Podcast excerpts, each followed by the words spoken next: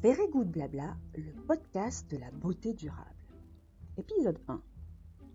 Voir plus loin que le tout bio ou de l'utilité de créer un nouveau label cosmétique pour faire connaître aux consommateurs l'intérêt des green tech. Bonjour. Pour ce premier épisode, j'ai eu envie de vous parler d'un sujet qui me tient à cœur depuis longtemps. Il est même à l'origine de mon changement d'orientation professionnelle en 2019, peu de temps avant la pandémie actuelle. Non, la cosmétique bio et naturelle n'est plus la seule et unique solution à la transition écologique. Pourquoi je dis cela? Parce que je crois en l'avenir des biotechnologies et de la chimie verte. Journaliste beauté pendant plus de 15 ans, j'ai assisté à l'émergence puis au boom du naturel, du bio et dernièrement du vegan. Les labels et les certifications bio ont été de véritables pionniers dans les domaines de la cosmétique, éco-responsable et durable. Ils ont fait office de défricheurs. Mais en 2021, il serait temps de voir plus loin que le simple clivage entre une beauté bio qui serait toujours bienveillante, mais aux limites très restrictives en termes d'efficacité, et la cosmétique dite classique aux ingrédients chimiques, donc forcément toxiques pour la peau et la planète. Car avancer, c'est innover, avec ouverture d'esprit, sans prendre un parti d'exclusivité. Mon premier article sur la chimie verte date de plus de 10 ans. À l'époque, j'y parlais déjà de l'acide hyaluronique obtenu grâce à la synthétisation par des micro-organismes, de peptides naturels issus de procédés sans solvants nocifs, ou encore de l'extraction au CO2 non polluante qui préserve toute la pureté de la molécule pour créer par exemple des parfums de haute qualité. Or, depuis, côté discours, rien ne semble avoir changé, notamment auprès du grand public, surinformé en matière de cosmétiques naturels, celle-ci étant devenue le saint Graal à atteindre, la multitude de micro-marques ayant émergé sur le net depuis la Covid très bien compris, mais ce public connaît moins toute la palette de solutions propres que peut offrir la green tech développée par les grands laboratoires.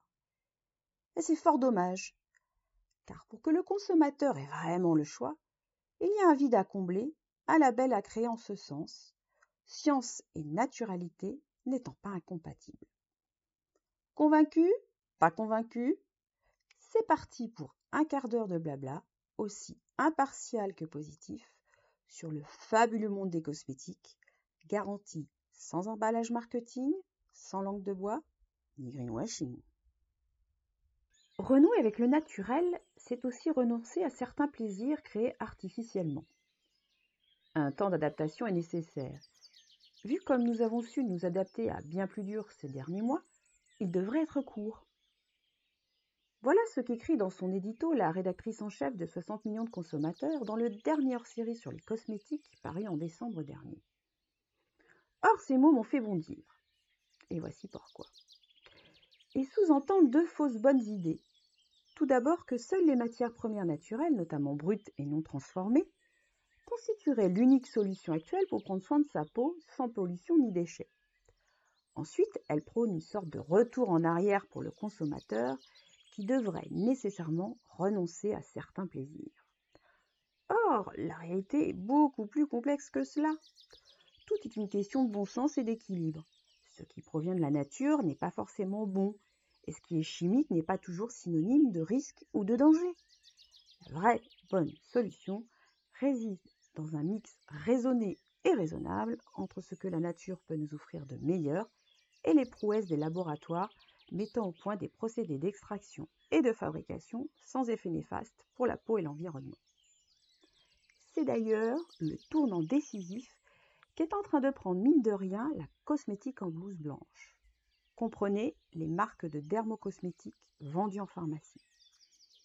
Longtemps accusée d'être opaque, elle joue désormais la carte de la transparence associée à la tendance de la healthy beauty, où leur savoir-faire en matière de santé, de tolérance, d'innocuité et de rigueur scientifique n'est plus à démontrer. Du sourcing au packaging, ces marques valorisent désormais leurs produits de soins sous l'angle de l'éco-innovation et de la durabilité. Aujourd'hui, le consommateur a radicalement changé.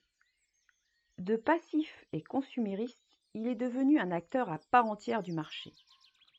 Entre la marque et son client, les rapports se sont inversés et c'est désormais le consommateur qui dicte sa loi. Sous l'impulsion des réseaux sociaux et de la dynamique millennials, la prise de parole s'est démocratisée.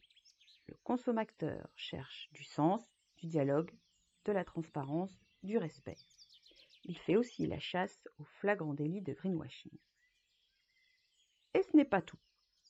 Non seulement il demande des cosmétiques qui ne nuisent pas à sa santé, mais qui en plus le protègent de la pollution environnementale en augmentation constante avec les années. Eh oui, la logique est implacable. Il nous faut tous faire des efforts pour ne plus fabriquer et acheter des produits polluants. Mais en attendant de retrouver une planète plus propre, et cela ne se fera pas en un jour, il nous faut aussi bien nous protéger. Depuis 2015, les problèmes de peau engendrés par la pollution sont reconnus et pris très au sérieux par les congrès internationaux de dermatologie. Plus que jamais, notre peau, nos ongles, nos cheveux sont touchés par les agressions extérieures que représentent les UV ou la lumière bleue, ainsi que toutes les formes de pollution présentes dans l'air, dans l'eau et même par ricochet dans notre nourriture. Des études récentes montrent d'ailleurs que ce sentiment d'agression extérieure s'est renforcé avec la pandémie. Le virus a réveillé les peurs de contamination bactérienne dans nos soins de beauté. Désormais, les marques se doivent donc de proposer une double transparence ou sécurité à leurs consommateurs. Autrement dit, l'assurance de soins sans effet néfaste pour la santé humaine, tout en endossant le rôle de bouclier protecteur pour une peau sans cesse exposée. Enfin, une autre question de taille s'impose en matière de cosmétiques propres. Elle concerne la manière de trouver la juste équation avec la réalité du quotidien dans notre salle de bain, c'est-à-dire le confort d'utilisation et une réelle efficacité prouvée, notamment chez tous les types de peau à problème de plus en plus nombreuses. C'est pourquoi je reviens à ma notion de choix éclairé pour le consommateur. Tout le monde s'accorde à rechercher et à promouvoir les innovations les plus vertueuses et les plus durables. En revanche, tout le monde n'a pas forcément envie d'utiliser du vegan ou du bio sur sa peau. Si on ne nous indique pas clairement qu'il existe d'autres solutions, comment pourrait-on vraiment avoir le choix? Cette dictature du tout bio, tout beau m'agace profondément. Et je ne parle même pas de greenwashing. Car attention, Naturel ne veut pas dire inoffensif. Je vous donne quelques exemples. Les huiles essentielles. Portées au nu par les marques bio et naturelles, celles-ci ne sont pas toujours bien supportées parce qu'allergisantes ou déconseillées aux femmes enceintes. L'alcool, autre ingrédient largement utilisé par la cosmétique bio, dessèche et irrite la peau, surtout lorsque celle-ci est sensible. On touche le summum de la bêtise avec les antioxydants issus des plantes que certaines marques n'hésitent pas à présenter comme des filtres solaires naturels. Ben voyons. Alors oui, il est possible de ne plus avoir à choisir entre science et naturalité. Aujourd'hui, on peut tout avoir, ou presque. Vous l'aurez compris, pour assurer une innocuité, une tolérance, une sécurité, une traçabilité et une efficacité optimum, le tout dans la transparence vis-à-vis du consommateur, ok, cela fait beaucoup, il faut savoir utiliser l'intelligence des plantes et les vertus de la synthèse propre en y appliquant les principes de biotechnologie et de chimie verte. Mais alors, me direz-vous concrètement, c'est quoi? Eh bien, cela concerne deux aspects. À la fois la conception d'usines dites vertes, qui vont être écologiques par leur manière de fonctionner, avec moins de consommation d'énergie ou d'eau, moins de rejets de pollution ou de déchets, ainsi que la fabrication d'ingrédients et de formules propres. Je pourrais vous raconter l'histoire de l'acide hyaluronique, ingrédient star de la cosmétique depuis dix ans, ou encore celle de la révolution des prébiotiques et du microbiome qui est en train de changer radicalement la façon d'appréhender le soin de la peau. Mais je préfère me concentrer aujourd'hui sur l'upcycling pour vous démontrer que l'on peut être très pointu dans l'efficacité cosmétique tout en restant vertueux et responsable. Faire du neuf avec du vieux. L'upcycling, c'est la valorisation des déchets par le haut, permettant de fabriquer un nouveau produit final à grande valeur ajoutée. C'est aussi participer à la mise en place de filières de sourcing parfaitement traçables et intégrées dans une économie circulaire. Plus RSE, il n'y a pas.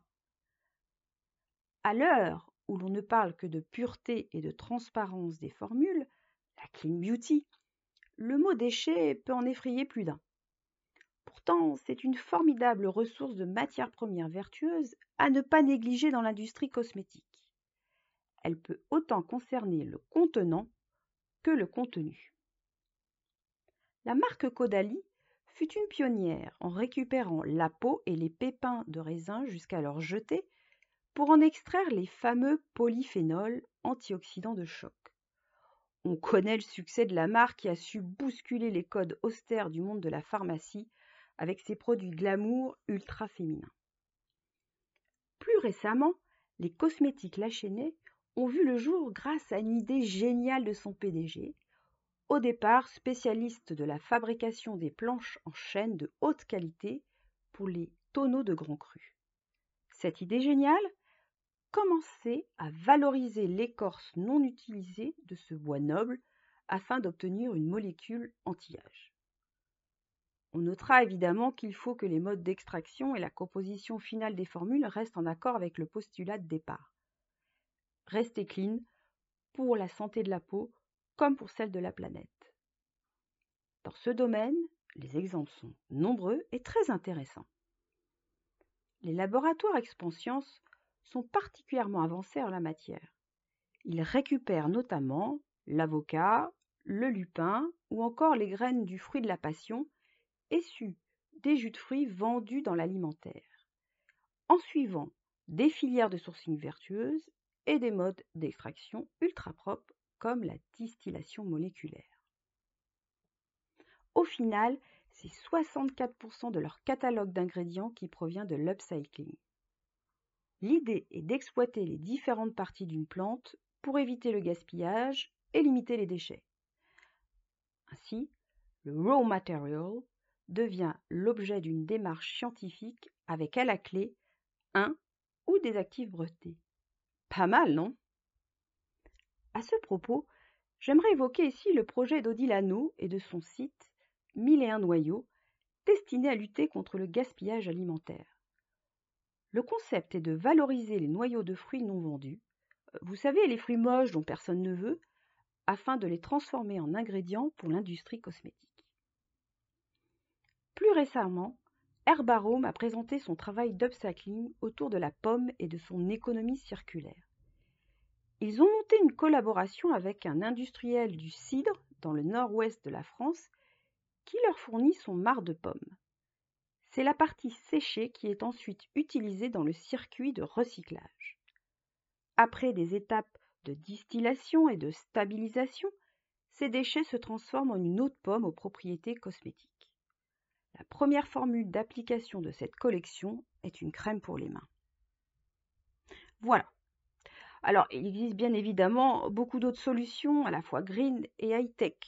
J'aurais pu vous parler aussi de la phytofermentation, ou encore des additifs alternatifs destinés à remplacer des ingrédients controversés comme les silicones.